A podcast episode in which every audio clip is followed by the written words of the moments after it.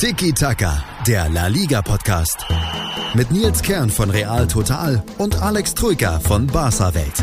Tiki Taka auf meinsportpodcast.de.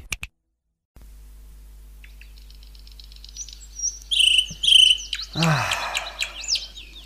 Alex, wir können heute stundenlang reden. Zehn Stunden können wir die Folge aufnehmen, denn es ist das erste Mal jetzt seit 34 Tagen, dass kein Fußball gespielt wird in La Liga. Wir haben eine kleine Verschnaufpause. Moin, Alex. Ja, moin. Servus. Auch deswegen zirpen bei dir im ja. Hintergrund hier die Vögel und zwitschern ja. und äh, beschauliche, beschauliche Atmosphäre. Ja. ja. Ich hatte sogar sechs Stunden Schlaf oder so. Herrlich, nach einer kleinen Nachtschicht. Ja. Also mir geht's wunderbar. Heute mal kein Fußball, das ist doch mal angenehm. 34 Tage lang wurden 90 Spieltage durchgezogen in La Liga seit dem Restart. Das war das zu erwartende Hammerprogramm und jetzt eben jo, zwei Tage Pause. Donnerstag geht's weiter. Schönen guten Morgen, Tag, Abend, wann auch immer ihr hört da draußen. Wir sind Tiki Taka, euer La Liga Podcast bei meinsportpodcast.de und Zwei Spieltage sind noch offen, ein paar Entscheidungen sind gefallen. Die Champions League-Teilnehmer stehen fest. Den ersten Absteiger kennt ihr schon, den ersten Aufsteiger vielleicht noch nicht. Wir haben zu Jornada 36 einen Aufreger des Spieltags, ein Spiel des Spieltags.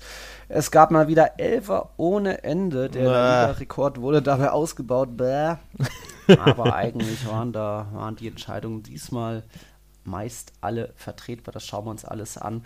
Abstiegskampf ist natürlich ein großes Thema. Natürlich auch das Meisterschaftsrennen. Da schon mal die klare Ansage. Wenn Barcelona am Donnerstag gegen Osasuna patzt, egal ob Niederlage oder Unentschieden, ist Real Madrid automatisch Meister.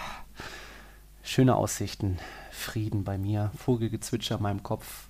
Champagner steht kalt. Oh. Oh. Ja. Aber Mal gucken, ob er Donnerstag rausgeholt wird. Kein, kein, keine, keine Cerveza. Kein, nee, wenn dann eher Tinto de Verano. Oh, Rotwein mit Mineralwasser oder so. Aha. Mhm. ja, Alex, steig mal direkt ein. In, nee, wir gucken noch mal erstmal zweite Liga, oder? Denn der erste Aufsteiger. Ich würde auch sagen, ja, ich würde ja. auch sagen, äh, wir, wir honorieren den ersten Aufsteiger. Cadiz ist zurück in nee, genau. Cadiz, glaube ich, spielt man. Cadiz. Genau, Betonung auf dem A, Betonung auf dem A, genau. Cadiz ist mhm. zurück in La Liga nach 14 Jahren Absenz. Mhm. Also, herzlich willkommen, willkommen zurück. zurück. Cadiz ja. ist de la Primera. genau. ähm, schöne Sache, oder? Ja, irgendwie, ich weiß nicht warum, aber ganz Spanien gefühlt freut sich irgendwie für Cadiz. Es ist irgendwie ein beliebter Verein, eine beliebte Stadt. Da Hafenstadt in Andalusien, das ist ja schon mal eine schöne Sache, wenn man dort ist.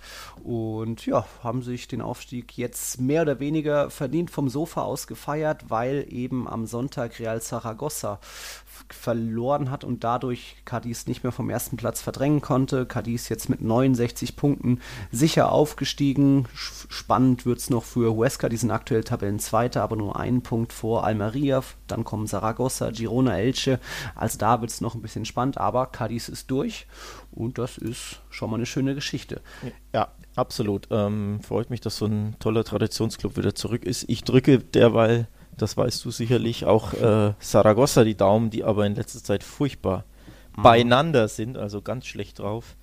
Ähm, ich glaube, in fünf Spielen nur einmal gewonnen, wenn überhaupt. Oder, also die wenn überhaupt. Sich, wenn überhaupt, äh, die stellen sie richtig doof an, aber wie gesagt, immerhin ein Traditionsclub mal wieder nach langer, langer, langer Zeit in ja. La Liga. Also das freut mich schon sehr ich glaube, die sind, Cadiz ist in den letzten 30 Jahren auch mehr in der dritten Liga gewesen als in der zweiten oder ersten Liga zusammen. Irgendwas hatte ich da gelesen. Also die haben, es ist auch eine ziemliche Fahrstuhlmannschaft, die da öfter mal durchgereicht wird, aber natürlich auch eine große Tradition und die gelben Trikots kennt man halt. Es gibt auch da zwei Verbindungen zu Real Madrid beim FC Cadiz. Mhm. Vielleicht weißt du das. Erstmal spielt äh, ein Spieler bei Cadiz, hat einen Bruder, der bei Real Madrid spielt. Tja. Vielleicht kommst du drauf. Keine nee. Ahnung, nee. Nacho nicht. Fernandes spielt bei Real Madrid und dessen Bruder Alex, der ist drei Jahre jünger, kommt auch aus Real Madrids Jugend, hat auch unter Mourinho, glaube ich, ein, zwei Mal gespielt in der ersten Mannschaft. Der kickt beim FC Cadiz. Und ja, das ist so die positive Verbindung. Ja, die negative, die, ja. die kenne ich nämlich. Ich sage nur Cherry Chef de ah, Quiero. Ah, ja. ja, 2015 beziehungsweise Saison 15, 16 Copa del Rey, Real Madrid in der, was war das, 16. Finale zu Gast beim FC Cadiz. Ja, lässt Dennis Cherry Chef spielen. Blöd nur, der hat in seinem letzten Pokalspiel damals noch für, ich weiß nicht, Valencia, Villarreal oder so, hat er sich eine Sperre eingefangen. Sprich, der durfte eigentlich gar nicht spielen stand aber von Beginn an auf dem Feld in Cadiz. Ja, Cadiz hat sich gedacht, okay, den lassen wir mal spielen, reichen danach Einspruch ein und dann wurde Real Madrid trotz 3-0-Siegs, glaube ich, disqualifiziert. Ja. Das Cherry-Chef-Gate. Ja, Cherry-Chef Tequiero waren, glaube ich, auch die Rufe im Camp Nou, als er als Spieler des FC Valencia ein mhm. oder zwei Jahre später eingewechselt wurde für Valencia. Ähm, es gibt sogar einen, ein Bild mit einem Schal, einem äh, Cardis-Schal, auf dem Sheriff Tequiero steht und ein Bild, wie ein kleiner Cardis-Fan mit seinem gelb-blauen Trikot sich auf den Rücken Sherry-Chef und die 21 drauf gemacht hat, also aufs Trikot von Cardis. Das ist wirklich eine unfassbare Anekdote in, ja, in der mhm. Geschichte La Ligas und ich werde das in meinem Leben nicht mehr vergessen. Also wann mhm. immer ich an Cardis denke, wird bei mir wirklich dieser, dieser Moment getriggert oder diese, ja, dieser Umstand, dass er da ja. eingewechselt wurde und so äh, Real Madrid aus dem Pokal eliminiert wurde. Also ja. unfassbare Story. Ich werde die wirklich nie vergessen und allein deswegen habe ich immer wieder irgendwie so positive Gefühle für Cadiz. Ja, vielleicht ist auch Cadiz deswegen so beliebt in ganz Spanien, vielleicht auch in Madrid, aber ja, es sei man konnte es dann irgendwie verschmerzen noch. Ja. Und ich glaube, das war dann auch mehr oder weniger das Aussu für den Benitez. Der konnte sich dann noch zwei Spiele durchschleppen, aber dann kam er Sidan und dann ging es ja erst richtig los, Anfang 2016 für die Königlichen den ersten Aufsteiger haben wir. Wie gesagt, es könnten noch jetzt Huesca könnte sich noch die andere direkte Qualifikation schaffen und der dritte Platz wird in Playoffs veranstaltet. Da sind aktuell Almeria, Zaragoza, Girona und Elche auf den, ja, den vier Plätzen. Vielleicht schafft es auch noch Fuenlabrada oder Vallecano. Da sind eben auch noch zwei Partien offen in der Segunda. Da wird man dann auch noch mal genauer schauen, ja, wenn es da weitergeht, am, genau. am Freitag wieder aufnehmen. So, wir hatten den ersten Aufsteiger, den ersten Absteiger haben wir in der vorangegangenen Folge thematisiert. Español, adios, bis hasta la próxima. Mhm. Und jetzt gucken wir mal, wer ja, Español in die Segunda folgen wird. Denn es bleibt weiter eng für Mallorca und Leganés. Die sind jetzt beide punktgleich mit jeweils 32 Punkten. Jeweils beide vier Punkte hinter den anderen beiden Teams, die noch absteigen können. Das sind Celta Vigo und Deportivo Alavés, beide mit jeweils 36 Punkten. Und auf der anderen Seite hat sich Eber und ja, Valladolid war, glaube ich, schon sicher, haben sich die, den Klassenerhalt gesichert. Also Eber jetzt auch im siebten Jahr in Folge, obwohl sie aus einer gallischen, sage ich mal, Kleinstadt kommt mit dem kleinsten Stadion, dem kleinsten Etat halten sie sich in der Primera. Das war ja nicht unbedingt unsere Prognose, weil die englische Wochen nicht gewohnt sind, weil vor allem, wir einen alten allem, Kader haben. Vor allem deine nicht. Ich glaube, ja. du hast die äh, ich mein, du hast auch getippt. Aber ja, tatsächlich ähm, eine heroische Leistung, eine Leistung, vor der man absolut den Hut ziehen müsste, sollte. Mhm. Ähm, ich habe sogar kleine Vergleiche irgendwann mal auf Twitter gelesen. Eibar ist das Freiburg La Ligas. Ähm, Ach, weiß ja. nicht, ob man das so vergleichen kann, aber ich finde es ganz charmant tatsächlich, ja, den, den charmant. Vergleich. Also wirklich da. Ähm, ja, im Endeffekt wahrscheinlich ein besserer Vergleich wäre wirklich äh, wieder das Thema Sandhausen oder Aalen oder SV mhm. Meppen vielleicht mhm. sogar. Also mhm. wirklich so ein ganz, ganz kleiner ja, Dorfclub, wenn man fast schon will. Mhm. Wie viele Einwohner hat die Stadt? 25.000, glaube ich, ne? Ja. Ähm, also, äh, ja. Doppelt so groß wie das Stadion. nee, 6.000 gehen, glaube ich, noch rein. Sechs ins Stadion und ich ja. glaube 25 wohnen in, in, in diesem kleinen Städtchen. Ja. Also wirklich, mhm. ja, eine, eine ganz, ganz besondere Geschichte, dass die es jetzt wieder geschafft haben. Ähm, Chapeau und ja, Glückwunsch an Eber natürlich. Ja.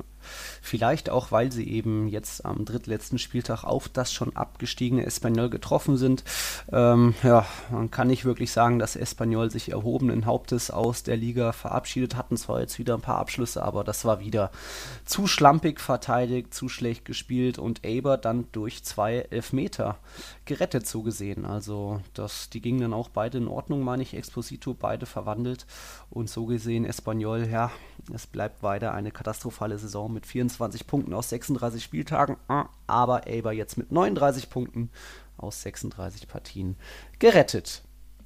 Noch nicht gerettet sind die anderen vier darunter. Wo machen wir denn mal weiter? Wo macht es am besten Sinn? Äh, Enemenemu, was sagst du? Ich sag ähm, Leganes, heroisches fast schon 1-0 gegen Valencia sollte thematisiert ja. werden, denn die haben in Unterzahl gewonnen. Also. Gegen Valencia, die tatsächlich auch noch Chancen auf die Europa League hatten, so quasi den letzten, den letzten Strohhalm hatten die. Also es geht zwar rechnerisch immer noch, aber hm.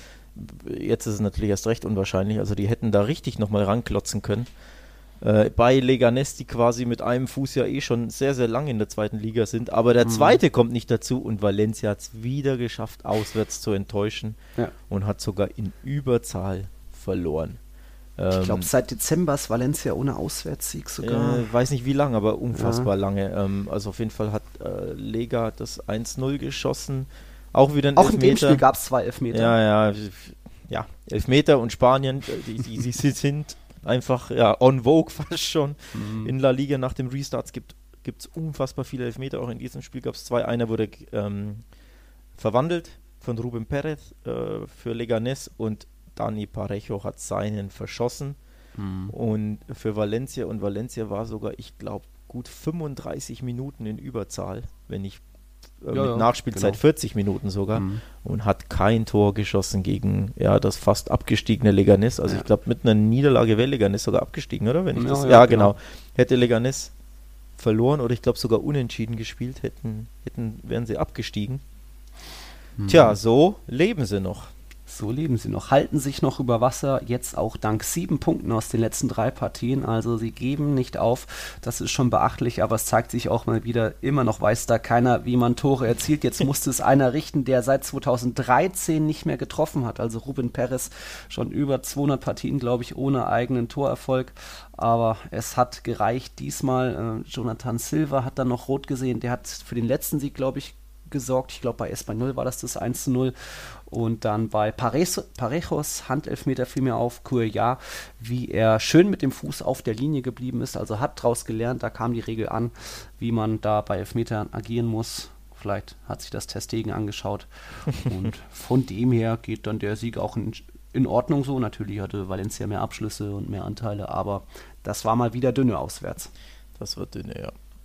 Das war dünne. Dann gucken wir auf Mallorca. Die haben auch verloren. 2 zu 0. Auch Oder, da, ja, ja genau. In, und auch da wieder Elfmeter beteiligt. Hm. So, und jetzt ist die Frage, ist das unser Aufreger des Spieltags? Hm. Ich sage ja. ja. Ähm, hm. Denn für mich ist der, dieser Elfmeter schon strittig. Hm. Ähm, Handspiel von Pozzo. Pozzo. Wird, Pozzo patzt. Pozzo patzt, äh, wird, ja, zumindest beim zweiten Tor gepatzt. Beim ersten wird ihm im Endeffekt der Ball an die Hand geköpft, wenn ich das richtig im, im Kopf habe, ne? Ja. Und zwar die Hand so ein bisschen im, ja, auf Gesichtshöhe, sage ich mal. Ich weiß auch ehrlich gesagt nicht, was er mit seiner Hand da macht. Er wedelt fast schon rum in der Wiederholung. Sieht man das, dass er die Hand sogar ein bisschen bewegt. Also keine Ahnung, was, er, was ihn da welche Gedanken er da hat, warum Allein das, das sagt ja schon, dass aber, es eine natürliche Handbewegung aber, aber, aber, aber, ich glaube nicht, dass er das will oder überhaupt weiß, was er da mit seinem Arm macht und vor allem also, dass es nicht absichtlich ist. Also er will den Ball, glaube ich, nicht mit der Hand spielen, sondern er wird angeköpft, Tja. während er sich einfach dämlich mit, mit der Hand anstellt. Aber Absicht würde ich ihm nicht unterstellen und allein deswegen ist es ja eine strittige Entscheidung, über die sie, man sich, wenn man ja, Mallorca zugeneigt ist, schon aufregen kann, denke hm. ich. Naja. Also, also, kein klarer Handelfmeter für mich. Ähm, eher so ein Kann-Elfmeter. Ich neige sogar dazu, ihn nicht zu geben, weil ich nicht glaube, dass er die, ähm, ja, das absichtlich macht. Aber strittig allemal. Die Ausführung war umso interessanter von Ocampos. No-Look-Elfmeter. No in der Bundesliga hat das zuletzt. Ähm, wer war das von Hoffenheim? Hat das doch gegen den BVB Boah, gemacht. Da kannst du mich alles fragen. Wie kannst Keine du, ja, schaust du keine Bundesliga oder was? Nee. Was? Zeit, La Liga Keine, total. Ja, Junge. Ähm, ähm, ähm wer war es denn jetzt? Mann. Hm. Hm. Jetzt kommt. Spielt der Bar noch da? um Gottes Willen. Denver Bar spielt da nicht mehr. Nee. Du bist. So. Ja. Na gut, aber Ocampos hat es auch gemacht und dann gerichtet in der 41. Minute. Für mich war das schon ein klarer Elfmeter, weil die Hand hat da nichts zu suchen, egal ob Absicht oder nicht.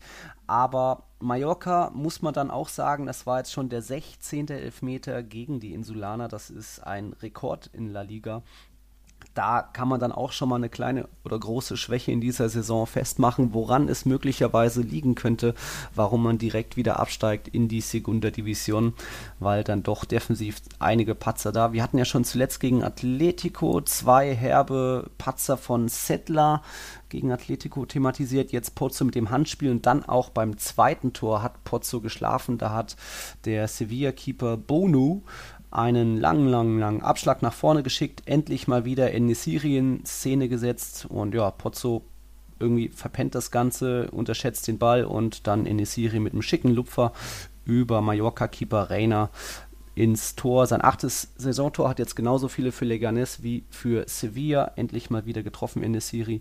Und das hat dann ja, nicht nur den Sieg besiegelt für Sevilla, sondern auch die Champions League Qualifikation natürlich mhm. auch erst offiziell, höchstoffiziell durch die Villarreal-Pleite später, schauen wir später drauf, aber Sevilla ist sicher dabei, Lopetegui auch gelitten an der Seitenlinie, aber konnte sich dann doch noch freuen, ja. der Arme. Kurzer Nachtrag, André Kramaric war es natürlich mit dem mhm. No-Look-Elfer für Hoffenheim gegen den BVB. Das äh, muss ich jetzt noch schnell loswerden. Den kurzen Brainfart da ausgemerzt. Ach, das war ähm, doch am letzten Spieltag auch. Ja, oder? genau. Ja, ja, ja genau. Dann, und jetzt, ja. wie gesagt, Ocampos mit einem No-Look-Elfmeter hat sich das scheinbar von Kramaric abgeguckt. Also, aber zurück zu Sevilla. Klasse ähm, ja, Achievement für die. Ich glaube, in 16 der 17 letzten 17 Saisons haben sie es immer geschafft, sich für Europa zu qualifizieren. Mhm. Ich meine, die Statistik gelesen zu haben. Und jetzt ist die Champions League natürlich äh, ja, eine, eine, richtig tolle Sache für den Verein, denn meistens, man weiß es ja, landen die eben immer in der Europa League und gewinnen mhm. die dann am Ende. Und jetzt eben wieder Champions League, ich glaube, vor zwei Jahren war es in der Champions League, waren sie doch sogar im was Viertel- oder Achtelfinale ei, ei, ei. gegen da. Manchester United, haben, haben doch da Manchester rausgekegelt. War das nicht Europa League? Hm. Nee, das war Champions League. Ähm, okay. Ja, aber auf jeden Fall jetzt wieder in der Champions League zu sein, ist wirklich eine, ja. eine tolle, tolle Sache für den Verein. Eine tolle Leistung von Lopetegui, von Monchi natürlich, dem, dem mhm. Kaderzusammensteller, dem Sportdirektor, der Mastermind da bei Sevilla. Also auch da Congratulations, Hut ab und Respekt vor einer tollen Leistung. Ja. Hat auch, hat auch viele Gesichter diese Saison beim FC Sevilla Ocampos natürlich als Top-Torjäger, aber auch ein Eva Banega hat wieder ein starkes Spiel gemacht. Der alte Herr Jesus Navas wieder ein paar starke Flanken gespielt. Also er ist da auch einer dieser Leistungsträger in dieser Mannschaft. Und dann profitiert Lopetegui bestimmt auch von einem breiten Kader, um Diesmal waren De Jong und Enesiri auf der Bank. Dafür hat dann Munir vorne gespielt mit einem Oliver Torres. Ein Suso, Winterneuzugang, wurde eingewechselt. Also da ist, steckt schon auch viel dahinter vom Kader her. Ja.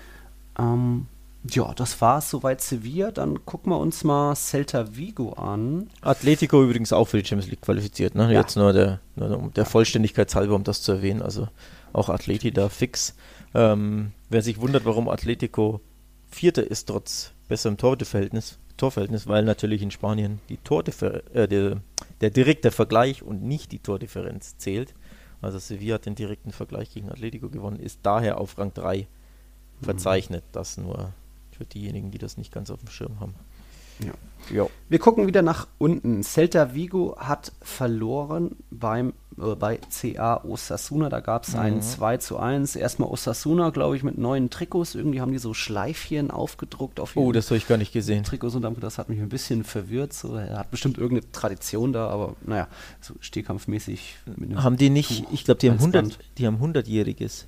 Ach so. Ähm, ich weiß nicht, ob es damit zusammenhängt, aber die mhm. feiern. Mhm ähm, wurden 1920 gegründet, haben jetzt mhm. 100-jähriges, dementsprechend auch auf Twitter die, das schöne Logo, das angepasste, das ist ja so mhm. eine 100, so eine stilisierte, mhm. die dann zu einem Wappen wird. Aber ich weiß nicht, ob das mit dem Trikots damit zusammenhängt, aber mhm. vielleicht ja schon. Ne? Hm, könnte. Egal. Weiß ich nicht. Celta hat jedenfalls war nah dran, ähm, sich dann auch sicher zu qualifizieren oder den, den Klassenhalt zu sichern. Santimina mit der Führung wurde erst aberkannt, da aber dann mal wieder der Videoschiedsrichter richtig interveniert und das Tor anerkannt. Aber irgendwie kam Osasuna noch zurück. Erst ein starker Kopfball von Gallego nach einer weiten, langen Flanke vom Linksverteidiger und dann hat es lange, lange gedauert. 91. Minute Nachspielzeit und auch da nochmal ein Kopfball von äh, José Arnaiz der da das 2-1 erzielt hat. Bitte für Celta natürlich nach Führung, aber das ging dann so vom Spielverlauf, war glaube ich okay, dass Osasuna, die ja eigentlich sicher sind im Mittelfeld als Aufsteiger, für die ging es um nichts mehr, aber haben trotzdem noch den Kampf angenommen und eine ansprechende Performance gezeigt. Ja. Und jetzt Osasuna, mal gucken, hoffentlich, hoffentlich zeigen sie das auch am Donnerstag, denn da kommt, nee, da müssen sie ins Camp Nou, haben ja im Hinspiel Barcelona zwei Punkte quasi abgenommen, 2 zu 2. Jetzt Osasuna dann in Barcelona am Donnerstag. Vielleicht können sie die Leistung nochmal bestätigen. Ja, ähm, übrigens, die Trikots sind tatsächlich ähm, angelehnt an diesen berühmten Stierlauf, der durch die Stadt hm. ähm, äh, stattfindet. Ich weiß jetzt nur nicht, wie der heißt, aber das ist ja also nicht der Stierkampf an sich in der Arena, ja, sondern wirklich ja. dieses ähm, ja. dass der Stier durch die Stadt. Genau, dass der Stier durch die Stadt läuft und die Leute dann quasi vor ihm herlaufen. Also furchtbare Tradition, völlig hm. wahnsinnig für uns nicht nachzuvollziehen, aber da eben eine große Tradition.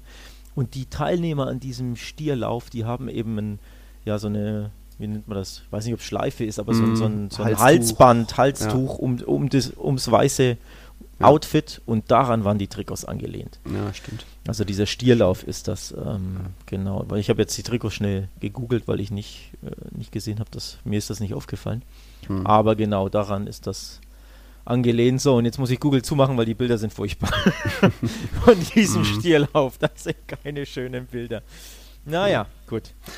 Naja, bleibt noch ein Team im Abstiegskampf, das noch in die rote Zone rücken kann. Das ist Deportivo Alaves weiterhin im Abwärtsstrudel. Immerhin nach zuletzt jetzt sechs Niederlagen, darunter ja auch das 2-0 gegen Real Madrid. Jetzt mal wieder ein Punkt gewonnen, mhm. aber wieder torlos. Sie haben in den letzten sieben Partien nur einen eigenen Treffer erzielt. Jetzt ein 0 zu 0 gegen Getafe und dieses Spiel war puh, ziemlich zerfahren. 26 zu 15 Fouls, die Bilanz aus Alaves Sicht. Aber normal ist ja Getafe das Team mit den meisten Fouls. Es gab sechs gelbe Karten, äh, nicht so viele Torabschlüsse. Cucurella kam noch nah dran, hatte einen Lattenkracher, glaube ich.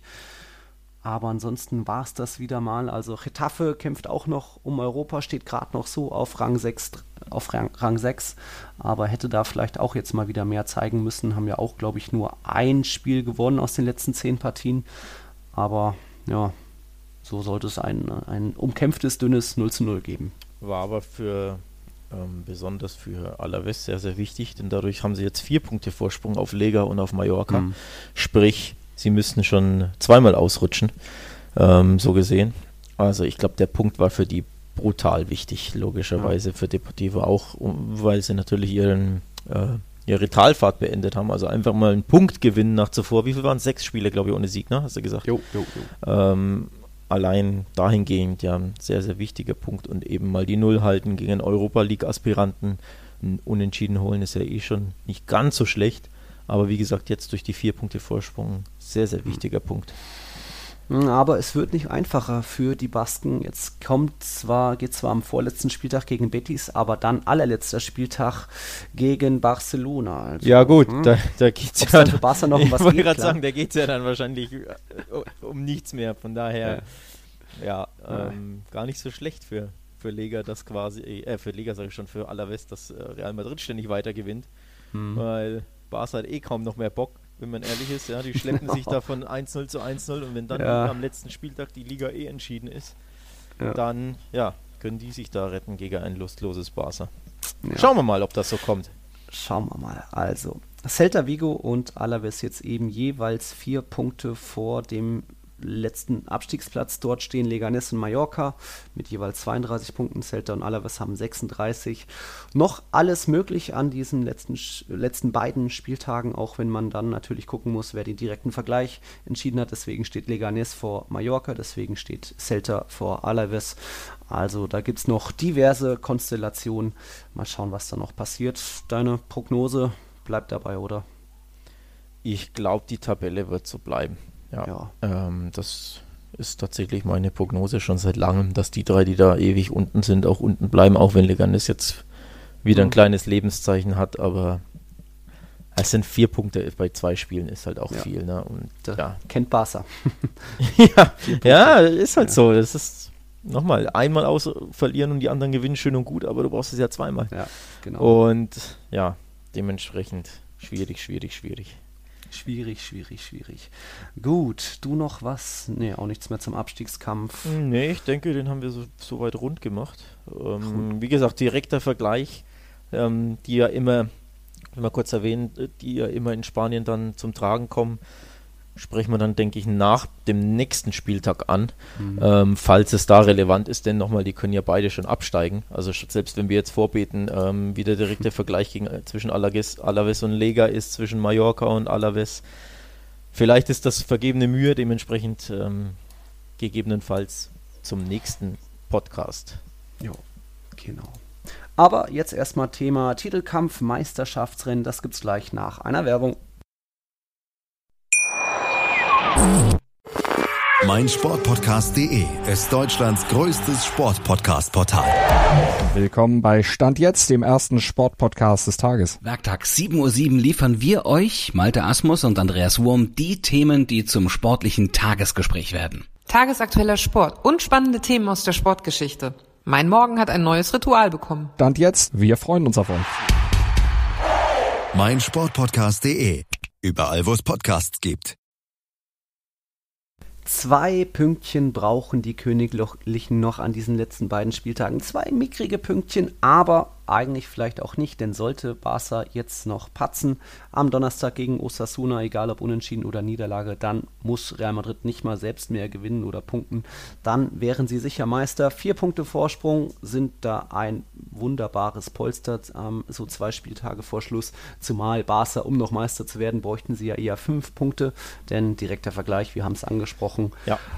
Und so schleppt sich Barca mehr oder weniger motiviert zu von lustlosem 1-0-Sieg zu einem anderen. Jetzt wieder ein 1-0 bei Valladolid.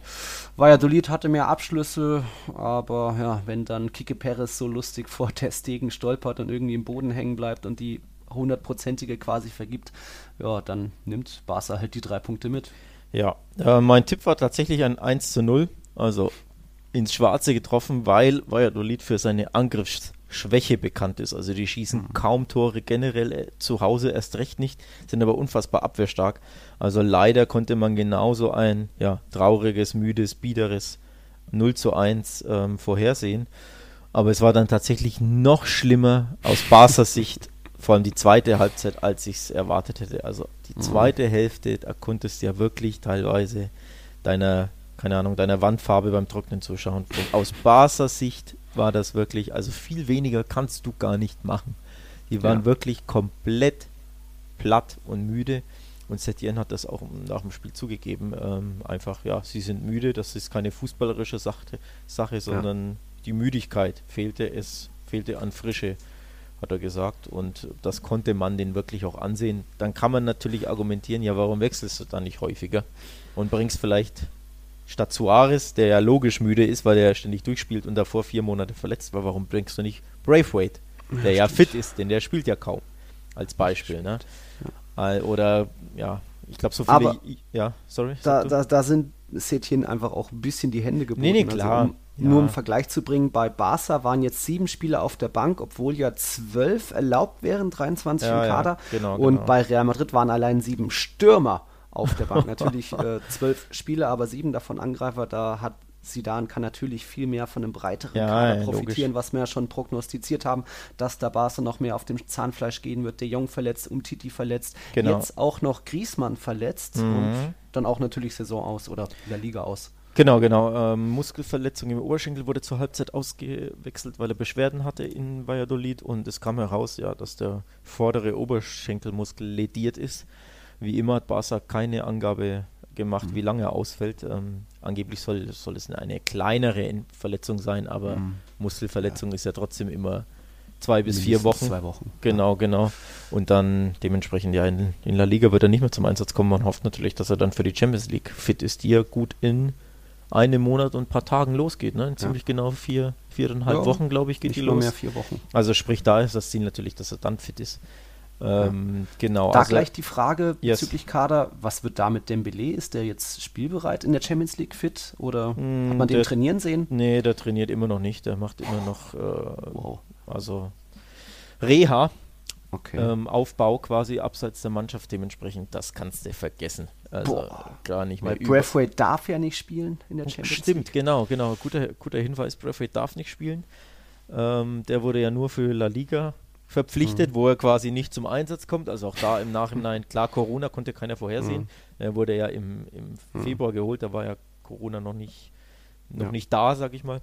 Ähm, dementsprechend konnte Barca das nicht vorhersehen, aber im Nachhinein natürlich auch wieder 20 Millionen zum Fenster rausgeworfen, wenn du ihn nicht Mhm. mal, selbst dann, wenn die Mannschaft platt ist, wenn, wenn Suarez nicht fit ist und müde ist, wenn Griezmann sich verletzt, nicht mal dann wechselst du, äh, wenn Fatih Mhm. gesperrt ist, auch ein Stürmer, nicht mal dann wechselst du Braithwaite so wirklich ein, dass du auf ihn zählst. Oder Ach stimmt, der hat ja auch gefehlt. Genau, genau, Oh, rote Wahnsinn. Karte. Ja. Ja. Dementsprechend, ja, hm, Ja. unschön, ne? Also der Kader Ja. ist unfassbar eng. Ähm, Arthur hat übrigens auch gefehlt, vermeintliche Mandelentzündung. Wie viel Wahrheit da drin steckt, sei mal Mhm. dahingestellt, weil er ist Mhm. ja, ähm, er wechselt ja, genau, er, er wechselt ja zu Juve und äh, seitdem kommt er kaum noch zum Einsatz. Ich glaube, zwei Kurzeinsätze, also der ist Mhm. nicht mehr wirklich scheinbar Teil der Pjanic Mannschaft. spielt aber bei Juve, meine ich, oder? Ja, ich glaube, der spielt Also, durch, der ist gesetzt. Könnte man jetzt sagen, dass die Vereine sagen, nee, nee, schont den mal, der soll sich nicht noch verletzen, aber wenn Pjanic spielt, dann Ja. könnte ja Arthur auch spielen. Ja, Egal. kann ja natürlich auch eine, eine ja, dass, dass Setien das nicht mag, was er da sieht im Training, dass Ja. Arthur halt einfach nicht mehr bei der Sache ist oder niedergeschlagen ist, denn er wurde ja mehr oder weniger zum Wechsel ge- gedrängt, Mhm. genötigt von, vom FC Barcelona. Also er wollte ja nicht weg. Und Barca hat ihm gesagt, ja hier, wir wollen dich verkaufen, wir planen nicht mit dir, gebe, such Mhm. dir bitte den neuen Verein, beziehungsweise nimm bitte das Angebot von Juve an. Das war im Endeffekt, was, was der Club gemacht hat. Dementsprechend kann dann natürlich der Kopf auch hängen, also auch mental Ja. da. Ja. Im doppelten Sinne ist er vielleicht nicht mehr bei der Sache. Aber natürlich wird es nicht so kommuniziert, ne, sondern er hat jetzt eine Mandelentzündung. Also kann natürlich sein, dass es hat. Ich äh, stelle mal ein Fragezeichen auf dahinter. Ja, Ja, ähm, Meske ja. und Club. ja weiß ich Barca, nicht. Barca. Ähm, genau. Apropos dünner Kader, ein weiterer Grund, warum so wenig Spieler dabei waren, weil die zweite Mannschaft des FC Barcelona um den Aufstieg in die Segunda spielt. Das sind jetzt Playoffs. Hm. Ich glaube, am Sonntag spielen sie gegen ähm, die äh, Valladolid, gegen die zweite von Valladolid. Es sind drei Playoff-Spiele um den Aufstieg in die zweite Liga und da haben die ganzen Jugendspieler eben, ja, waren da quasi abgestellt, um, um am Training teilzunehmen. Hm. Also auch deswegen war der Kader so dünn. Also nicht einmal Jugendspieler saßen wirklich auf der Bank. Dementsprechend, ja, Krass. dünner, viel dünner kann ein Kader wohl kaum sein. Ja. Immerhin knipst dann noch Arturo Vidal nach Mhm. Messi-Pass. So ein starker Abschluss mit Innenpfosten. Jetzt schon acht Tore in La Liga für ihn in 31 Einsätzen. Nicht schlecht, ne? Das ist dann schon auch unverhofft noch zum Helden geworden. So fast schon ähnlich wie Boateng beim FC Bayern, die ja eigentlich schon abgeschrieben waren oder auch fast zum Wechsel genötigt, aber hat sich zurückgekämpft und zahlt das Vertrauen mit Leistung zurück. Also ja, und vor allem schießt er wichtige Tore immer. Ja. Ähm, also der macht, ähm, macht er schon, schon immer wieder ein wichtiges Tor. Ähm, dementsprechend, ja, kleiner, ja, positiver, positiver ähm, Story der Saison beim FC Barcelona, so blöd das klingt. Denn ja, wirklich gewollt ist er eigentlich auch nicht mehr, wenn man ehrlich ist. Also ich glaube schon Mhm. auch, dass sie ihn im Sommer zu Geld machen wollen, wenn das Angebot stimmt. Mhm. Ähm, dementsprechend ja, unverhoffter Torschütze, aber umso wichtiger.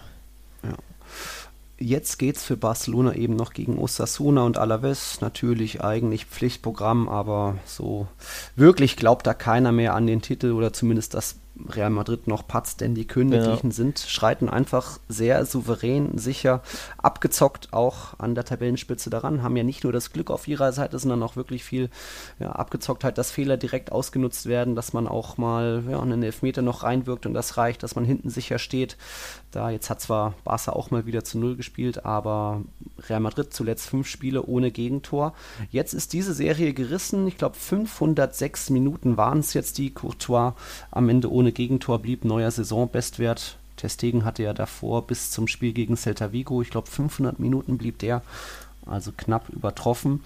Und so hat das jetzt zu einem 2 zu 1 Sieg in Granada beim anderen Aufsteiger gereicht. Ja. Da, sch- da schon mal spannend. Ähm, Real Madrid ohne Cristiano Ronaldo fehlt natürlich ein Torjäger, aber es zeigt sich jetzt immer mehr, dass die Mannschaft das ja global auffängt oder dass alle einfach immer mal knipsen. Jetzt hat man schon 21 Torjäger. Ferland Mendy war jetzt der 21. Torschütze in dieser Ligasaison und das ist ein absoluter Topwert. Ich glaube, der Rekord lag bei 19 Spielern unterschiedlichen Torschützen. Das ist ja 24 Jahre her, Saison 95, 96, da hatte Real Madrid dann 19 Torjäger, glaube ich. Jetzt 21, das zeigt dann schon auch, dass da die manche, ganze Mannschaft funktioniert. Ein Ramos, zweitbester Torjäger, Modric, Kroos, Casemiro einige Buden gemacht und jetzt selbst sogar Mendy mit seinem ersten Tor für Real Madrid und das war mal eine schicke Bude, oder? Ja, und mit was für einem Tor? Also der, der, der Antritt und dann feuert er ihn da unter die Latte. Also mhm. ich habe den nicht kommen sehen und der Torwart nee. erst recht nicht. Nee. Ähm, die waren beide genauso überrascht. Ja. Also, puh, das war ein ganz schönes Gerät, ja. ja da würde ich dann auch, würde ich dann auch fast äh, Granada-Keeper Silva keinen Vorwurf machen, denn wenn da der Linksverteidiger so durchstartet, dann geht der aus so einem spitzen Winkel geht man nicht unbedingt von aus, dass er so eine Rakete ins in den Winkel oben zündet, eher, dass er irgendwie rüberlegt, so wie es ja normal ist bei dem Linksverteidiger. Aber ja, Respekt. Ich würde da eher dann auch sagen, dass da Victor Diaz, der Innenverteidiger, ein bisschen zu ja, schläfrig gegen mhm. Mendy verteidigt hat. Genau in beiden Spielen, ne? Äh, mit beiden, beiden Toren, genau. Ja, auch ja. Benzema da ein bisschen zu viel Platz hat gelassen. Ja, so konnte Benzema dann fast schon eine hundertprozentige verwandeln, weil wenn der den, den Ball auf dem rechten Fuß hat, 10 Meter irgendwie Abstand zum Tor. Macht er ihn natürlich ich glaub, das rein. waren sogar weniger. Ich glaube, er war schon am Fünfer angekommen. Ja, eher so also richtig schlecht verteidigt. Ähm, ja. Ja. French Kicking bei Real Madrid. Mendy und Benzema French die Buden Kick. gemacht. und sie dann am Ende noch mit dem großen Jubelschrei am bei Abpfiff, weil da war es dann klar, jetzt kann man sich die Liga endgültig nicht mehr nehmen lassen. Eigentlich, ich habe ja schon vorher gesagt, das werden die Königlichen irgendwie souverän zu Ende bringen. Vier Punkte Abstand lassen sie sich nicht mehr nehmen. Und jetzt ist es wirklich so gut wie geschafft, ein Barca-Patzer und man muss, man kann sich die, Fü die Füße hochlegen. Zwei Punkte braucht Real Madrid noch selbst, also ein Sieg jetzt am Donnerstag gegen Villarreal und der Keks ist gegessen. Hm, hm. Ja, hm. danach sieht es stark aus.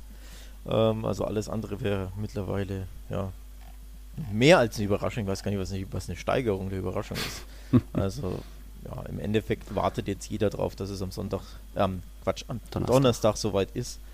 Ähm, ein Sieg für die Königlichen und Glückwunsch, Herr Kern, ne?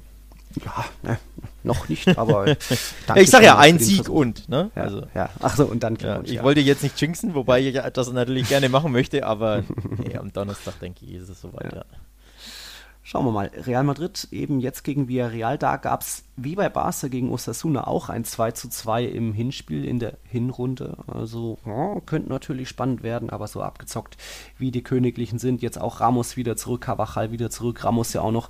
Diesmal ohne Tor, ohne Elfmeter, dafür mit einer Torverhinderung, sage ich mal, auf ja, der Linie ja. da noch ge gecleared. Vielleicht wäre Courtois noch hingekommen, aber wollte dann seinen Kapitän auch nicht umgrätschen da bei. Äh, bei der Aktion. Von dem her, es gibt wenig Gründe, dass sich Real Madrid hat kaum Verletzte, Marcelo noch angeschlagen, Nacho müsste jetzt zurückkommen, Jovic müsste jetzt auch seine Corona-Tests bestanden haben, dass er wieder äh, bei der Mannschaft sein darf. Also da gibt es jetzt auch, ja, das sind, da sind ja Probleme, sage ich mal, mit nur so zwei, drei Verletzten, von denen Setien nur träumen kann. Und trotzdem sind noch 23 Spieler im Kader. Mhm. Ja, ja, Meisterschaftsrennen durchgekaut, oder? Ja, ja also wenn der, wenn der drin gewesen wäre, ähm, die, die, die Chance in der, was war 87., 86., ne? Mhm. die Ramos auf der Linie klärt, könnte es halbwegs noch spannend werden. Also halbwegs, mhm. weil dann endet ja das Spiel höchstwahrscheinlich äh, logischerweise 2-2. Und dann kannst du sagen, ja, okay, jetzt via Real schweres Spiel, weil für die geht es natürlich um die Euroleague. Ähm, und die waren zwar jetzt schwach, wenn wir, glaube ich, gleich drüber sprechen, mhm. aber nichtsdestotrotz ist das ein Spiel, das du locker ja mal unentschieden spielen kannst. Aber selbst ja. dann wird es ja reichen. Also ähm, selbst wenn, wenn Madrid da die zwei Unentschieden spielt, reicht es ja, ne? wegen dem direkten Vergleich. Mhm, genau. Ich bin jetzt mal den Tabellenrechner durchgegangen. Also wenn Barca alles gewinnt und Real ähm, ja quasi in Granada unentschieden gespielt hätte und gegen Villarreal unentschieden spielt, wird Real Madrid ja trotzdem wegen dem direkten Vergleich Meister. Mhm. Also dann wäre es zwar knapper, aber du siehst, die müssen ja wirklich ähm, ja, mindestens ein Spiel verlieren. Genau. Dementsprechend, ja, das ist sehr unwahrscheinlich. so gut wie erledigt die Entscheidung oben um Platz 1. Auch die Champions League-Ränge sind fix mit Real, Barca, Sevilla und Atletico. Natürlich kann Atletico noch an Sevilla vorbeirutschen. Aber dann wird es eben noch spannend, Thema Europa League. Und das gucken wir uns jetzt auch nochmal nach einer Werbepause an.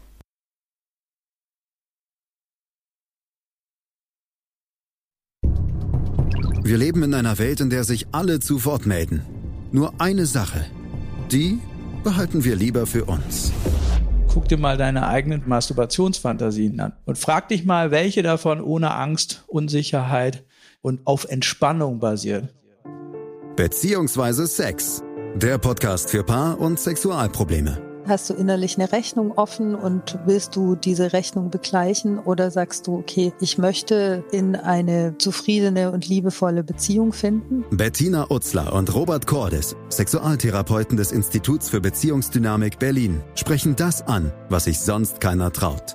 Professionell, einfühlsam, kompetent. Wir sehen die Welt danach anders, wir sehen Beziehungen danach anders, wir sehen uns selbst auch anders. Beziehungsweise Sex. Der Podcast für Paar- und Sexualprobleme. Überall, wo es Podcasts gibt. Außer bei Spotify. Wir gucken auf den FC Villarreal. Der ist ja extrem stark aus der Corona-Pause gekommen, hat aus den ersten sechs Partien gleich mal fünf Siege und einen Unentschieden ja, generiert. Jetzt dann aber doch ein bisschen wieder Sand ins Getriebe gekommen. Die alten Herren doch noch ein bisschen äh, ja, Ader gelassen. Da gab es diese. Was ja, Ader fast schon- gelassen? Oder wie sagt man, Blut lassen, Ader Keine lassen. Ahnung, wie man das Der Aderlass. ja, aber mal, Gibt's ja gar nicht. um Gottes Willen, okay, okay. Es gab diese schwache Performance gegen Barcelona, 1 zu 4 Niederlage, dann immerhin sich gegen Getafe zu einem 3-1 durchgerungen und jetzt wieder eine Niederlage. Also auf der Zielgeraden geht den alten Herren da ein bisschen die Puste aus. Real Sociedad auf der anderen Seite den freien Fall mal wieder abgewendet, jetzt 2-1 gewonnen. Sehr wichtig, um da doch noch ja, Chancen auf Europa zu haben. Die sind ja aus der Corona-Pause auch komplett ja, schlecht gestartet, haben jetzt immerhin den zweiten Sieg eingefahren, seitdem in diesen neun Partien und das durchaus verdient, denn man hat mal wieder endlich ein bisschen mehr ähm, Tempo-Fußball gesehen, ein bisschen was Direkteres, ein bisschen mehr ähm, er Erzwungenes, ein bisschen mehr Offensivdrang einfach. Das hat zwar im ersten Durchgang noch nicht gleich zum Erfolg geführt, Ishak musste dann äh, ausgewechselt werden. Im Endeffekt waren es dann auch drei Standards, die am gefährlichsten waren. Erstmal ein, wie war das noch gleich? Wie war es denn? Ja gut, ich habe jetzt auch nur hier stehen, der erste Standard hat für Gefahr gesorgt, aber da hat Isaac, glaube ich, drüber geschossen und dann eben zwei Ecken. Ja. Erstmal Oedegaard-Ecke auf Willian José, den eingewechselten, drin Das und war- dann nochmal, bitte? Das war interessant, weil ähm, Ishak war eigentlich gut im Spiel, hatte eine oder zwei gute Chancen in Halbzeit 1, wurde zur Halbzeit ausgewechselt, äh, ausgetauscht gegen, gegen William José und just der hat dann das äh, 1-0 geköpft. Ja. Ähm, dementsprechend, ja, goldenes Händchen. Ich hätte den, den Wechsel nicht vorgenommen, muss ich ehrlich sagen, aber ähm, der Coach Alguacil hat ein goldenes Händchen gehabt, denn William José gleich das wichtige 1-0 geköpft danach, also nach einer Ecke. Ähm, genau, und auch das dann zwe- gab es noch eine Ecke. Dann gab's noch Ball eine- hat die dann ausgeführt und da war dann Diego Llorente mit seinem Kopf zur Stelle. Also da dann Real Sociedad 2-0 geführt. Kleine Standardschwäche bei Villarreal. Vielleicht kann das Real Madrid am Donnerstag auch ausnutzen. Auch wenn mir da Villarreal jetzt noch nicht so als standardschwach bekannt war. Da fallen immer viele Tore auf beiden Seiten. Aber jetzt mal zwei Ecken. Ähm, ich fand vor allem spannend, dass Oedegaard jetzt mal wieder ja, ein bisschen fitter sich gezeigt hat. Hat ja, ich glaube, schl schleppt Probleme mit sich rum seit Oktober, wo man noch nicht so genau weiß, was da ist. Verschiedene Behandlungsformen, Varianten haben nicht wirklich gefruchtet. Jetzt mal wieder eben ja, ein bisschen mehr kreiert, ein bisschen mehr mit Druck gespielt, Tempo geschaffen und prompt gewinnt Real Sociedad wieder. Ja, und ähm, durch einen Sieg hätte Villarreal die Europa League fest gehabt, ähm, die Quali geschafft. Den haben sie leichtfertig aus den Händen gegeben, denn ich fand, sie haben auch verdient verloren. Sie waren, also auch, auch wir haben über Barca gesprochen, dass die müde waren, auch Villarreal wirkte wirklich müde und platt auf mich und vor allem unfassbar unkonzentriert in der ersten, in der zweiten Hälfte, pardon, ähm, wo, ja, wo kaum noch was zustande ging und vor allem sie hinten unfassbar fahrig waren. Also ob, da, ähm, da wirklich ein paar, ja, einfach nicht, nicht aufmerksam waren, wenn halt wirklich, wenn, wenn die Müdigkeit quasi ähm, auch mental ist, sage ich mal. Ne? So wirkte das auf mich tatsächlich. Also da, man hat nicht gemerkt, dass das für die wirklich das, ja, Final oder nicht Finale, aber das Spiel ist, in dem sie wirklich die Euroleague festmachen können, wo du ja mit einer unfassbaren Motivation eigentlich ran musstest, sondern die wirkten wirklich auch mental und körperlich platt. Und Real Sociedad war da wirklich ähm, ja, wacher tatsächlich. Und dementsprechend bin ich von Villarreal eher enttäuscht, muss ich ehrlich sagen. Also hätte ich nicht gedacht, dass die in diesem wichtigen Spiel sich dermaßen hm. so präsentieren. Ähm, von daher ja, auch Asensio bei, bei drei mhm. Szenen wirkte er fast schon so, jetzt, jetzt wäre ich ein bisschen polemisch, aber als wenn dann Feldspieler im Tor war. Also bei der einen Szene, wo er gerade noch so den Ball mit, ihm schmeißt er sich mit dem Fuß, genau, schmeißt ja. sich völlig, spekuliert, schmeißt sich hin, der Schuss ist aber völlig schwach und irgendwie mit dem Fuß trudelt er dann ja, über die Latte, Tordach. wo du ja. dir auch denkst, das ist eine Aktion, das könnte ein Feldspieler, also Ocampos hätte das letzte Woche auch nicht schlechter gemacht. ja.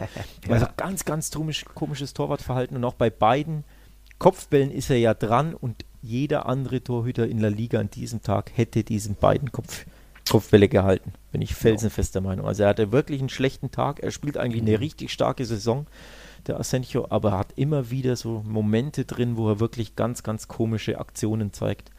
Mhm. Ähm, und das war so ein Tag gegen, ja. gegen Real Sociedad.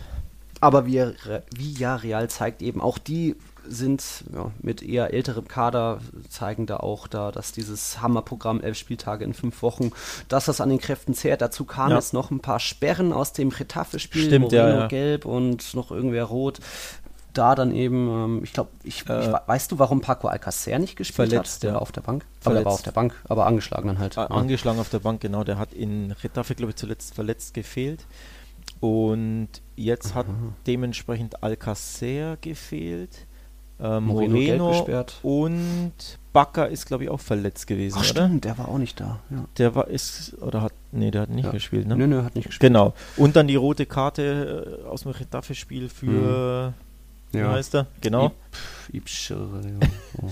und dementsprechend, ja, also Müdigkeit klar und dann natürlich die Sperren und Verletzungen kommen hinzu, also ähm, ja, die waren da einfach der Kader sehr eng und viel mehr ging nicht, aber wie gesagt, hauptsächlich ging es mir darum, dass er hinten eben so, so mhm. ja, schläfrig und nicht, nicht ja, ähnlich Level wie gegen hatten. Barcelona, einfach ein bisschen nicht so ganz auf der genau, Höhe. Genau, genau. Nicht ganz zwingend. So ein bisschen, ja, genau. Immerhin hat einer wieder geknipst, natürlich Santi Casola, jetzt 16 Saisontore, das ist sein persönlicher Bestwert. Da 12, 13 hat das mal auf 15 Saisontore geschafft, also Chapeau für den alten Herrn. Er ist jetzt auch der torgefährlichste Spanier in Villarreals Geschichte mit 40 Toren insgesamt für den Verein. Also Chapeau, Senor, vorbereitet durch Chukwueze, das ist ja auch einer dieser heißen Talente in La Liga. Und dann habe ich noch eine besondere Stat. Es gibt ein zwei Akteure, die haben zweistellige Zahlen bei Toren und Vorlagen. Einer ist natürlich Lionel Messi. Mhm. Und wer ist der andere? Der hat in diesen, dieser Partie gespielt. Ist es nicht Casola? Zweistellig Tore und Vorlagen. Ja. Dann würde ich euer Sabal sagen. Genau. Der Mikkel. 10 ja. zu 10 jeweils, also auch für ja. ihn eine starke Saison. Natürlich dank Oedegaard jetzt mal wieder die Ecke eben auf dann Jolentes Kopf gebracht. Das ist schon auch nicht schlecht und mal gucken, nee, ob da nicht doch was beim Transfermarkt mäßig geht. Ist einfach ein begnadeter Kicker auch. Ja. ja. Okay, gucken wir nochmal schnell Tabelle. Real Sociedad jetzt 54 Punkte wie Getafe, aber eben so gesehen äh, dank, aufgrund des direkten Vergleichs hinter Getafe. Deswegen Villarreal und Getafe aktuell für die Europa League qualifiziert, aber noch geht da was für Real Sociedad, auch für Bilbao. Was war das bei Bilbao jetzt am Spieltag? Die haben 2-1 gegen Levante mhm. gewonnen äh, waren sich somit die letzten Chancen und da mal wieder ein Mann im Fokus an seinem 34. Geburtstag. Raúl Garcia mit einem Doppelpack. Schon wieder. Ein Lupfer. Ja, schon wieder. Das ist Wahnsinn. Der hat wirklich jetzt in der Rückrunde ist er der Pichichi quasi mit zehn Toren. Messi steht bei neun Toren ja, in der krass, Rückrunde. Oder? Und nach der Corona-Pause hat kein Spieler häufiger getroffen als Raúl Garcia. Der hat jetzt sechs Buden schon. Das ist mal eine Ansage. Weiß nicht, was mit dem passiert ist. Der war doch früher eher offensives Mittelfeld, zentrales Mittelfeld, der Kämpfer da. Mhm. Und jetzt teilweise Mittelstürmer oder Doppelspitze mit Williams. Das hat, ging jetzt mal wieder voll auf gegen Levante. Ja, tatsächlich ähm, blüht er auf, seitdem Aris Adoris zurückgetreten ist oder seine Karriere beendet mhm. hat. Ähm, seitdem ist er da die Nummer 1 im Sturm und knipst und knipst und knipst und hört nicht mehr auf. Also das ist wirklich krass. Das ist ja nicht mehr der zweite Frühling, das ist ja der fünfte Frühling. ähm, ja. Das ist wirklich, ja, 34 ist der schon, also. Ja. Auch da. frisch geworden Chapeau. am 11. Ja. Ja. Ich hatte auch noch das Adjektiv oder die, den Zusatz zum Spiel Villarreal gegen Real Sociedad verpasst. Das war für uns das Spiel des Spieltags, Genau, genau. weil da einfach einiges los war. Real Sociedad endlich mal wieder zu alter Stärke gefunden. Villarreal mal wieder, ja, Tore vorne wie hinten. Die sind da einfach immer empfänglich für Tore. Hoffentlich auch am Donnerstag mal schauen. Jetzt haben wir noch ein Spiel offen. Mhm. Das ist Atletico. Die sind jetzt eben auch, wie immer, glaube ich, unter Simeone, na, immer nicht, aber für die Champions League qualifiziert. Und das war, dazu hat gereicht ein 1-0-Sieg über Betis, obwohl Atletico eigentlich dreimal getroffen hat, aber erstmal, was war es? Korea hat getroffen, da gab es aber ein Handspiel, dann hatte Morata noch so einen wunderschönen Chip gegen äh, Betis Keeper Ja. Martin, aber stand da vorher leicht im Abseits, also schade, dass das nicht gegeben wurde, das war Mhm. wirklich sehenswert. Aber am Ende dann ein trotzdem verdienter 1-0-Sieg, obwohl Betis mehr Abschlüsse hatte. Und Aber- obwohl Betis ein Mann mehr war. Ähm, Ach ja, denn Hermoso ja noch- Hermoso hatte rot gesehen. Also da war Mhm. einiges drin im Spiel. Quasi, ja. drei unglückliche Entscheidungen pro Atletico, wenn man so möchte. Also unglückliche, ne? Mhm. weil es halt immer knapp war und, und recht strittig. Also dies, das Abseits von Morata, das halt wieder ein Wahrabseits, ne? das Mhm. niemand auf der Welt erkennen der kann. Schulter zwei Zentimeter. Ja. Äh, Da musste ja wirklich. Und das auch an der Mittellinie so. Ja. Er läuft da noch 50 Meter. Also so. das ist wieder so ein Abseits, wo man sich eigentlich wünschen würde. Hm. Ähm, die schöne Regel, die ich mir wünsche, too close to call. Also das ist so eng, das kann Mhm. man nicht endgültig auflösen und dann lässt halt weiterlaufen. Im aber- Zweifel für den Stürmer. Ja, Hm. aber da wird natürlich dann das Lot gefällt und äh, rangezoomt und wirklich jeder Millimeter abgemessen. Also wirklich, ja, ein bisschen sehr akkurat für meine Ja. Verhältnisse. Dementsprechend ja leider Morata das dort zurückgenommen. Ähm, auch strittig war dann die rote. Und da können wir jetzt thematisieren, ist das vielleicht nun für uns ein Aufreger oder ist das eher Oh. keins? Was denkst du? War schon ein bisschen übermotiviert da von Mario Hermoso mit eben der Sohle den Stollen auf, Knöchelhacke des Gegenspielers. Also muss er ein bisschen eleganter lösen, geht schon in Ordnung für mich. Für mich geht die tatsächlich auch in Ordnung. Also ähm, haut ihn da von hinten rum. Ich, er er wollte natürlich ein, ein taktisches Foul ziehen, also er will Hm. ähm, ja, ihn einfach irgendwie aufhalten, aber macht das halt von hinten überhart und ja, ohne ähm, den Ball spielen zu können und ohne den Ball überhaupt spielen zu wollen. Also er will ihn ja wirklich nur umhauen und sonst nichts. Hm. Und deswegen finde ich das völlig okay, dass man da rot gibt, weil er gefährdet die Gesundheit des Gegners. Er haut von hinten ihm, wie gesagt, in die Beine, ohne überhaupt die Absicht oder die Möglichkeit ha zu haben, den Ball zu spielen. Und da finde ich dann rot tatsächlich eine gute Wahl, um ehrlich zu sein. Denn das dient, das nicht vergessen, das dient auch als Abschreckung und als klare Mhm. äh, Regel für andere Spieler, die sowas machen. Also von hinten könnt ihr nicht den Gegner einfach umhauen. Wenn ihr ein taktisches Foul machen wollt, ja, dann müsst ihr halt am Trikot ziehen oder ihn festhalten. Auch schon Ja. unsportlich, aber gibt halt nur gelb. Aber von hinten mit dem gestreckten Bein oder mit der Vollgrätsche da ges- gefährdet die Gesundheit und ist Genau. halt glattrot. Und deswegen finde ich dies, diese Umsetzung tatsächlich, diese knallharte Regelumsetzung so gut. So ist es. Bei Atletico hat sich auch mal wieder die Kaderstärke bemerkbar gemacht, denn es haben dann eben zwei eingewechselte gerichtet. Ein Carrasco-Freistoß auf Costas Kopf, das hat dann das 1-0 herbeigeführt. Also und da auch mal wieder die Ansage, wie stark einfach dieser Kader bei Atletico ist. Da wurde auch ein Vitolo noch eingewechselt, ein Filippo spielt eigentlich auch eine ordentliche Saison. Diesmal hat es eben mit Morata und Llorente nicht ganz geklappt, auch Saul Niguez wurde ausgewechselt, Korea. Aber ähm, wenn man einen Carrasco und einen Costa dann noch immer rotieren kann mit Morata und Co., das ist schon stark. Deswegen ist und bleibt Atletico für uns auch einer der heißen Favoriten auch hinsichtlich Champions League. Mal gucken, Absolut. wie sie die Form halten können.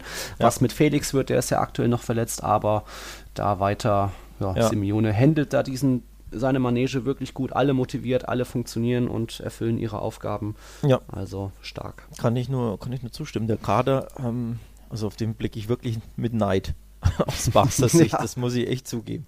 Ähm, also jetzt nicht unbedingt, weil ich jeden Spieler da bei Barca haben Ja. möchte, aber einfach die Breite des Kaders ist klasse. Er kann wirklich, er könnte verschiedene Systeme spielen, auch wenn er es fast nie macht. Mhm. Ähm, hat aber verschiedene Spielertypen für verschiedene Rollen. Also im Sturm, wie gesagt, sogar Lorente kann ja quasi ja, mhm. den, den, offensiven Mittelfeldspieler geben oder so teilweise ja so ein, so ein, so ein Ballack-mäßigen Spieler, der dann ne, richtig mhm. schön in die Spitze zieht und da plötzlich torgefällig wird. Ähm, also der blüht ja in dieser neuen Rolle auf, so als ja. offensiver Alleskönner, sag ich mal. Alles, ja.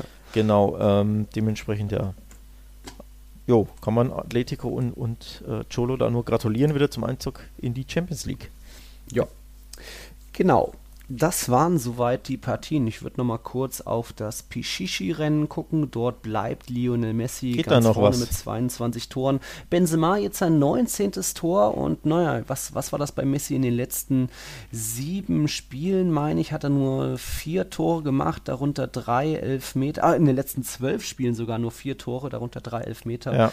Also ja, bei ihm auch Ladehemmung, klar ist da auch immer mal viel Pech dabei gewesen. Jetzt ja, der Freistoß. Genau, ich, so ich glaube, aus dem Spiel heraus ist es seine längste Durch Durststrecke in seiner Karriere. Ja, war ähm, nur gegen Mallorca, glaube ich, am ersten Spieltag nach der Corona-Pause. Genau. Sprich, jetzt müssten es acht Partien ohne Tor und, aus dem Spiel heraus Genau, sein. und das ist, meine ich, gelesen zu haben, die längste Durststrecke seiner Karriere, dass er eben so lange auf ein Tor aus dem Spiel heraus warten muss. Also mhm. auch da denke ich, kann man das auf jeden Fall auf die Müdigkeit ähm, schieben, mhm. denn er spielt ja wirklich jedes Spiel durch. Das ist ja absolut verrückt, mhm. dass er wirklich, also müsste man jetzt nachgucken, aber ich glaube, von den Feldspielern müsste er der Einzige sein, der über die volle Distanz geht seit dem Restart. Keine einzige Minute verpasst, wenn ich das richtig auf dem Schirm habe. Also nicht einmal ausgewechselt worden. Piquet oder auch nicht. Oder Oh, Piquet könnte es auch noch sein, ne? Das der noch, ja, aber stimmt, stimmt. Der, ja. Wobei wurde der nicht mal ausgewechselt, angeschlagen? Hm. Boah. Egal. Egal, aber auf jeden Fall, also ich würde es auch darauf schieben und natürlich die neue Rolle. Also er hat zuletzt immer wieder ähm, auf der 10 wirklich auch begonnen und diese, ne, beispielsweise in Villarreal ja, mit, mit Doppelspitze, geklappt. Griezmann und Suarez vor sich, also sprich eine andere Rolle, mehr, mehr der ja, Ballverteiler, der Creator, der, der die Fäden zieht und die ja auf der 10 eben die Torschancen einleiten soll. Und dadurch mhm. schießt du natürlich auch weniger Tore, wenn du so eine klare Rolle hast und eben etwas weniger Freiheiten, sage ich mal. Ähm, aber trotzdem, krasse Serie, also wirklich erstaunlich. Ja, ein bisschen ja. würde ich sagen, macht man sich Sorgen, aber im Endeffekt mhm. kann er ja. jeder, jederzeit wieder seinen Dreierpack schnüren. Ne? Da wartet man im Endeffekt immer nur drauf. Genau, wenn der Knoten platzt. Also deswegen glaube ich auch nicht, dass der Benzema jetzt noch drei Tore aufholen kann oder eigentlich dann noch mehr, weil Benz Messi wird ja auch noch zweimal jetzt spielen. Äh, Benzema ist da eben nicht so die Tormaschine, weil das eben die Mannschaft mehr auffängt bei Ramos, wenn sogar jetzt ein Mandy wieder trifft. Ähm, da dürfte die Torjägerkrone an Messi gehen. Dann bleibt noch die Zamora-Trophäe für den besten Torhüter. Real Madrid ja weiter die beste Abwehr jetzt mit 22 Gegentoren. Ich glaube 19 gingen auf Courtois Kasten. Also da wird wohl er sich zum dritten Mal, wie schon früher zweimal mit Atletico, diese Zamora-Trophäe sichern. Steht schon bei 18 weißen Westen. Das ist natürlich auch absoluter Topwert vor Jan Oblaks, 16 weißen Westen. Das da wird er wohl auch nicht mehr von Platz 1 zu verdrängen sein. Tja. Ich hätte auch noch ein Thema, ähm, was mir jetzt speziell so nach dieser Corona-Pause aufgefallen ist, dass die alten Herren in La Liga rocken. Also wir haben jetzt Raul Garcia schon thematisiert. Wir wissen, dass bei Sevilla an Jesus Navas und Eva Banega die Leistungsträger sind. Bei Real Madrid muss man natürlich einen Sergio Ramos erwähnen, aber ja, vielleicht zählt Benzema auch zu den alten. Modric hat auch wieder stark gespielt.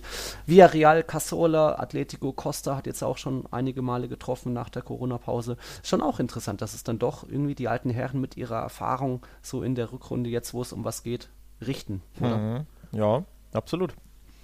Ja. Ähm, ja, Restprogramm ist dann jetzt auch eigentlich schnell erklärt. Real Madrid muss noch gegen Villarreal und Leganés ran.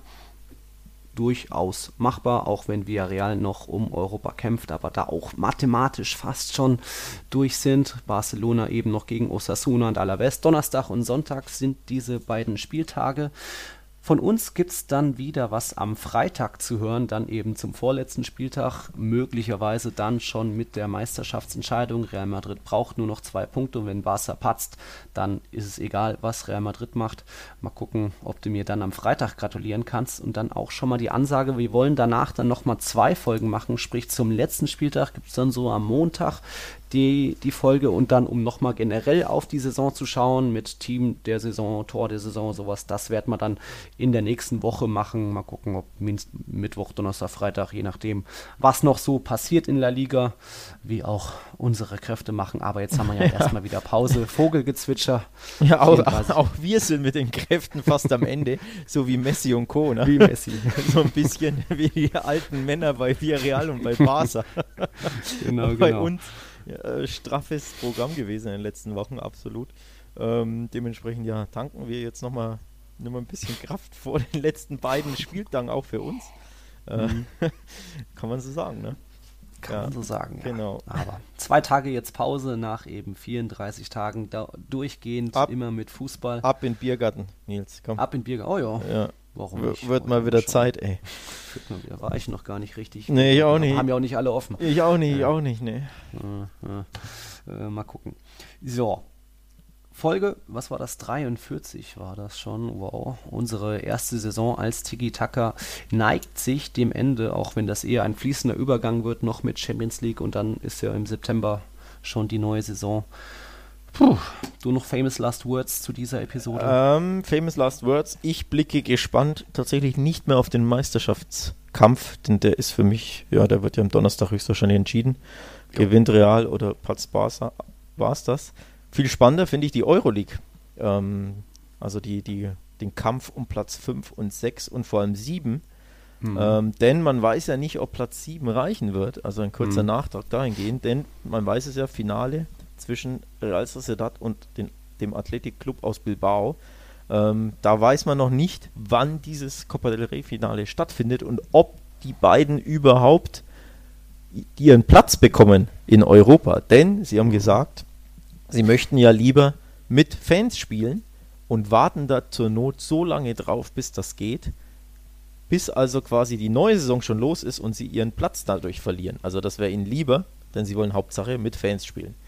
Jetzt kann das mhm. natürlich sein, dadurch, dass die beiden siebte und achte aktuell sind, dass sie so die Euroleague verpassen und sich dementsprechend vielleicht doch umentscheiden und sagen, Moment, wir möchten das Finale vielleicht doch lieber jetzt austragen, ohne ja. Fans, denn so können wir einen, ähm, einen Platz in der Europa League bekommen. Also da ist noch nicht das letzte Wort gesprochen, denke ich. Mhm. Dementsprechend ja auch dahingehend nochmal der kurze Hinweis, also ob Platz 7 auch noch ausreicht, um nach Europa zu kommen, das weiß man jetzt noch nicht. Ja. Ähm, das wird erst in den nächsten Wochen, denke ich mal, entschieden werden, je nachdem, wie die beiden abschneiden. So. Ja. Villarreal ist ebenso gut wie durch. Retafe, San Sebastian und Bilbao kämpfen da noch um mindestens einen Platz. Rein theoretisch könnten es, glaube ich, auch Valencia und Granada noch schaffen, aber die sind dann doch eher mathematisch weiter weg. Und Abstiegskampf natürlich genauso spannend. Leganés und Mallorca aktuell im roten Bereich. Alaves und Vigo mit jeweils vier Punkten mehr, mehr oder weniger gerettet. Aber mal schauen, zwei Spieltage, was da noch passieren kann. Alaves bekommt es noch unter anderem mit Barca zu tun. Leganés noch mit Real Madrid am letzten Spieltag. Es wird nicht langweilig und dann mal gucken, ob wir nicht nur Meisterschaftsentscheidungen am Donnerstag schon haben, sondern vielleicht noch mehr. Genau, so ist es. So, Vielen Dank fürs Einschalten, liebe Leute. Ihr wisst ja, iTunes, Apple Podcast, Google Podcast, diese Audio Now könnt ihr uns überall hören und bewerten, bestimmt auch, zumindest bei Apple Podcast. Lasst uns gerne mal wieder was da. Wenn ihr Fragen genau. habt, immer gerne auf Twitter, tiki-tacker-pod. Auch, glaube ich, ist der gleiche Name auf unserer Inst in unserem Instagram-Kanal. Also, wenn ihr Fragen habt, immer her damit. Genau. Viel, vielen Dank fürs Einschalten. Alex, dann bis Freitag. Bis Freitag. Bis dann. Hasta la próxima. Ciao. Ciao. Wir leben in einer Welt, in der sich alle zu Wort melden. Nur eine Sache. Die behalten wir lieber für uns. Guck dir mal deine eigenen Masturbationsfantasien an und frag dich mal, welche davon ohne Angst, Unsicherheit und auf Entspannung basieren. Beziehungsweise Sex. Der Podcast für Paar- und Sexualprobleme Hast du innerlich eine Rechnung offen und willst du diese Rechnung begleichen oder sagst du, okay, ich möchte in eine zufriedene und liebevolle Beziehung finden? Bettina Utzler und Robert Cordes, Sexualtherapeuten des Instituts für Beziehungsdynamik Berlin, sprechen das an, was sich sonst keiner traut. Professionell, einfühlsam, kompetent. Wir sehen die Welt danach anders, wir sehen Beziehungen danach anders, wir sehen uns selbst auch anders. Beziehungsweise Sex. Der Podcast für Paar- und Sexualprobleme. Überall, wo es Podcasts gibt. Außer bei Spotify. Tiki Taka, der La Liga Podcast. Mit Nils Kern von Real Total und Alex Troika von Barca Welt. Tiki Taka auf meinsportpodcast.de. Wir leben in einer Welt, in der sich alle zu Wort melden. Nur eine Sache. Die behalten wir lieber für uns. Guck dir mal deine eigenen Masturbationsfantasien an und frag dich mal, welche davon ohne Angst, Unsicherheit und auf Entspannung basieren. Beziehungsweise Sex. Der Podcast für Paar- und Sexualprobleme. Hast du innerlich eine Rechnung offen und willst du diese Rechnung begleichen oder sagst du, okay, ich möchte in eine zufriedene und liebevolle Beziehung finden? Bettina Utzler und Robert Cordes, Sexualtherapeuten des Instituts für Beziehungsdynamik Berlin, sprechen das an, was sich sonst keiner traut. Professionell, einfühlsam, kompetent. Wir sehen die Welt danach anders, wir sehen Beziehungen danach anders, wir sehen uns selbst auch anders. Beziehungsweise Sex. Der Podcast für Paar- und Sexualprobleme. Überall, wo es Podcasts gibt. Außer bei Spotify. Challenger Corner. Der Tennis-Podcast mit Florian Herr und Andreas Thies. Alles rund um die Turniere unterhalb der ATP-Tour. In Zusammenarbeit mit tennistourtalk.com. Challenger Corner auf meinsportpodcast.de